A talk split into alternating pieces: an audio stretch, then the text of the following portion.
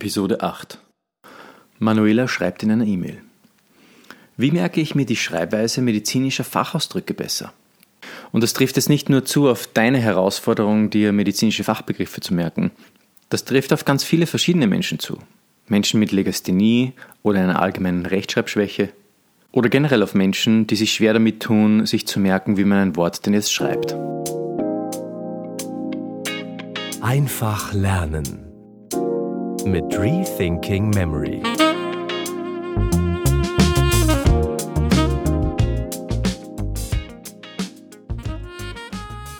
Manuela schreibt in einer E-Mail. Wie merke ich mir die Schreibweise medizinischer Fachausdrücke besser? Zum Beispiel, gehört da jetzt ein stummes H oder ein langes I oder ein Y statt einem I? Schreibe ich PH oder schreibe ich F? Das sind gute Fragen, liebe Manuela. Und das trifft jetzt nicht nur zu auf deine Herausforderung, dir medizinische Fachbegriffe zu merken. Das trifft auf ganz viele verschiedene Menschen zu. Menschen mit Legasthenie oder einer allgemeinen Rechtschreibschwäche. Oder generell auf Menschen, die sich schwer damit tun, sich zu merken, wie man ein Wort denn jetzt schreibt. Hier können wir mit einer Methode Abhilfe schaffen, die sehr effektiv ist. Den Gedächtnispalast können wir hier auch verwenden. Wir müssen ihn nicht verwenden. Wir können auch mit losen assoziativen Bildern hier arbeiten. Ich erkläre gleich, was ich damit meine. Aber zuvor für unsere Hörer, die vielleicht noch nicht wissen, was ein Gedächtnispalast ist. Ihr könnt euch in Episode 1 anhören, was genau ein Gedächtnispalast ist. Aber kurz, sozusagen in einer Nussschale erklärt, ein Gedächtnispalast ist nichts anderes als ein Ort. Das kann jetzt zum Beispiel eure Wohnung sein. Und ihr geht durch eure Wohnung in Gedanken und stellt euch an verschiedenen Orten verschiedene Merkbilder vor. Ein so ein Ort wäre zum Beispiel die Eingangstür, das Bücherregal, das Bett, das Fenster, der Sessel und der Computermonitor. Und an diesen Orten, da stellt ihr euch komische Geschichten vor, die ihr euch vorstellt. Dort passiert etwas. Wenn man diese Merkbilder sich vorstellt, dann soll man sie sich lebhaft vorstellen. Man soll sich die Objekte, die man sich merken will, groß vorstellen. Alles, was außergewöhnlich und skurril ist, das merkt sich unser Gehirn gut. Und das merken wir uns an bestimmten Orten, an die wir in Gedanken gehen können. Das ist eigentlich eine grandiose Leistung unseres Gehirns, das überhaupt zu können. Diese Fähigkeiten nutzen wir, um uns alles zu merken, was wir uns merken wollen. Und wenn es jetzt darum geht, uns eine Vokabelliste zu merken, dann wäre die Gedächtnispalast-Methode genau die richtige Methode.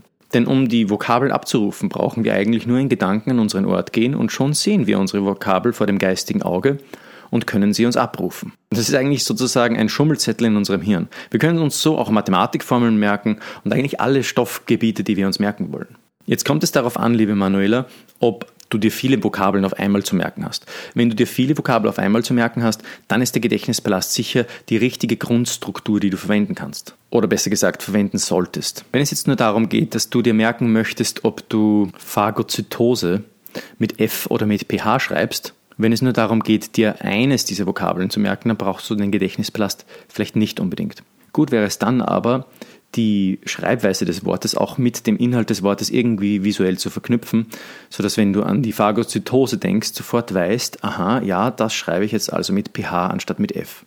Ich gebe dir gleich ein Beispiel. Also die Phagozytose ist der Abwehrmechanismus des Körpers. Also es ist quasi die Fähigkeit einzelner Zellen, gewisse Stoffe zu absorbieren, zu verdauen und auszuscheiden und damit unschädlich zu machen. Und in der Immunabwehr spielt das natürlich eine zentrale Rolle. Gut, also es geht hier um eine Zelle. Ich nehme jetzt einmal an, du weißt schon, was Phagozytose ist, du möchtest dir aber nur merken, wie man es richtig schreibt. Jetzt stellst du dir vor dem geistigen Auge eine Zelle vor, die da so ihren Verdauungsvorgang ausführt. Wie gesagt, deiner Fantasie sind da keine Grenzen gesetzt, du musst es mir ja nicht mitteilen, was du dir da merkst. Umso skurriler und komischer, umso besser. Und du stellst dir die Zelle da so vor, wie sie ihre Ausscheidung da vollführt.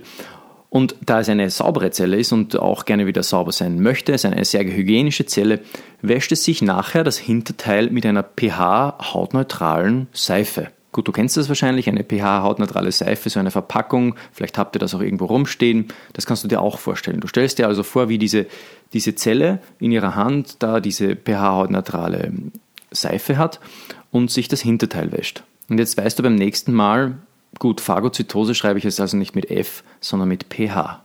Wie gesagt, wenn du eine längere Liste hast, dann bietet es sich an, den Gedächtnispalast dazu zu verwenden. Ansonsten reicht eine freie Assoziation. Wichtig ist, dass du auf das Bild kommen musst. Das heißt, du musst eine mentale Verknüpfung zwischen dem Inhalt der Phagozytose und dem, der Wortbedeutung irgendwie herstellen. Wenn dir das einfach so einfällt, dann ist es okay, aber du kannst es zum Beispiel praktischerweise an deinen Arbeitsplatz tun.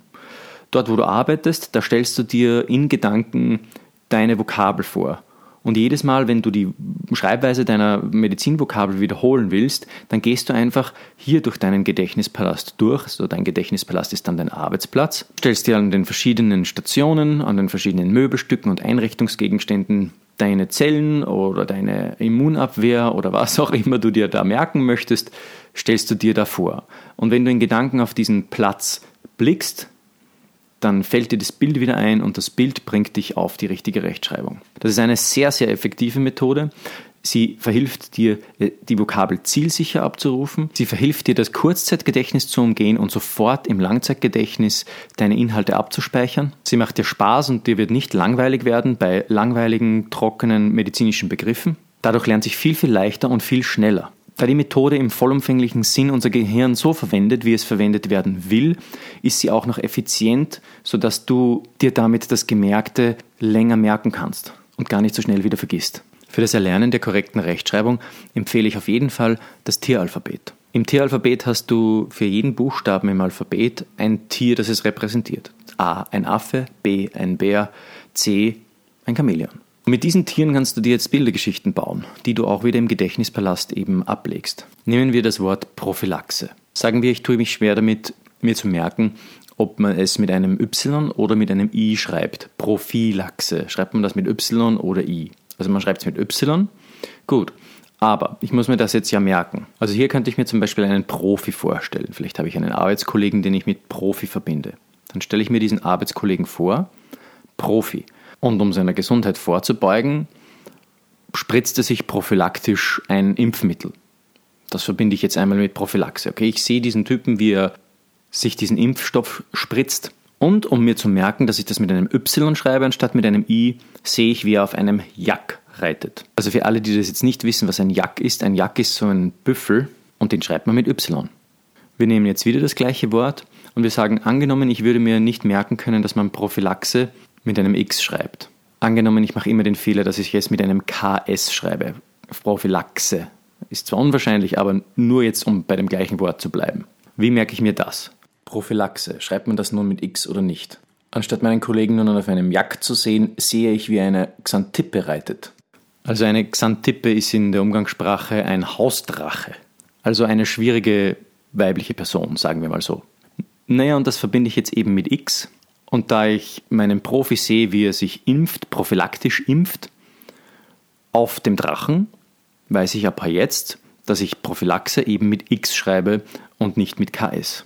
Wie gesagt, diese Technik eignet sich nicht nur für medizinische Begriffe, sie eignet sich eigentlich für jede Art von Wörtern, bei denen man nicht weiß, wie man sie schreibt.